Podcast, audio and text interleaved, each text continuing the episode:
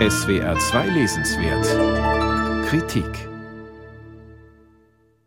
Vier schwarze Romanhelden und kein einziger weißer Protagonist.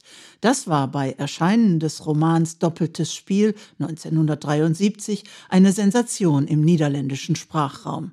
Wie der ebenfalls schwarze Autor Frank Martinus Arion stammen alle vier von den niederländischen Antillen.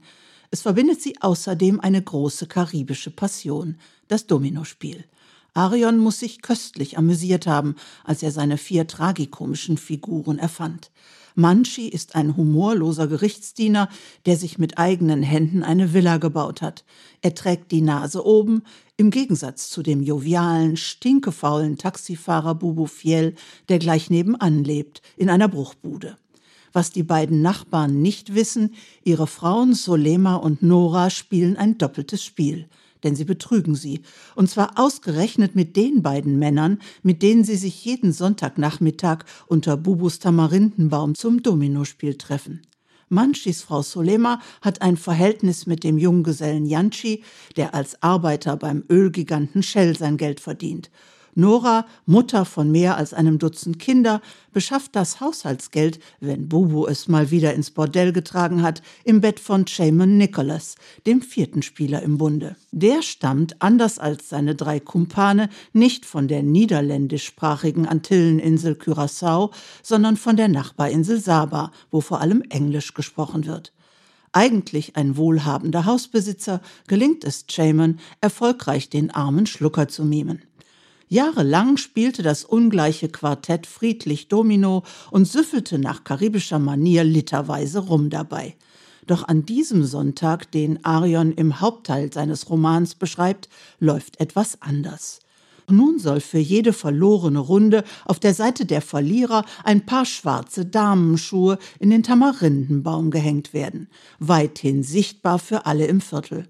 Und das führt geradewegs ins Chaos. Arion hat diesen Domino-Nachmittag in Echtzeit beschrieben, heißt es im Nachwort der Übersetzerin Lisa Mensing, und man liest tatsächlich etwa so lange daran, wie die Spieler gespielt haben, wobei ein auktorialer Erzähler aus der Rückschau berichtet. Wer Domino nicht kennt, hat mit der Beschreibung der Partien und Spielzüge etwas Mühe. Dafür ist das Eintauchen in das Ambiente, in die Gespräche und in die Gedanken der vier Spieler umso interessanter. Arion erzählt dabei die Lebensgeschichte der vier Männer und der beiden Frauen und ebenso viel berichtet er über Curaçao. Wenn er etwa in den Kopf von Manchi schlüpft, enthüllt sich die bei Erscheinen des Buches 1973 weiterhin existierende koloniale Hierarchie. Manchi ist Gerichtsdiener, bis zum Richter bringen es nämlich nur weiße Niederländer. Und nur in deren Vierteln sind die Straßen asphaltiert. Doch es regt sich etwas in Bubus Taxifahrergewerkschaft zum Beispiel. Und auch Janschi denkt darüber nach, Solemas aufmüpfige revolutionäre Ideen, die sie vom Studium in den Niederlanden mitgebracht hat, in einer neuen Partei einzubringen. Die vier Kumpels fragen sich außerdem, ob an der rassistischen Behauptung der Kolonialherren, Schwarze seien faul, etwas dran sei oder nicht. Karibischer Machismo kommt reichlich vor im Roman wobei Arion sich gründlich darüber lustig macht.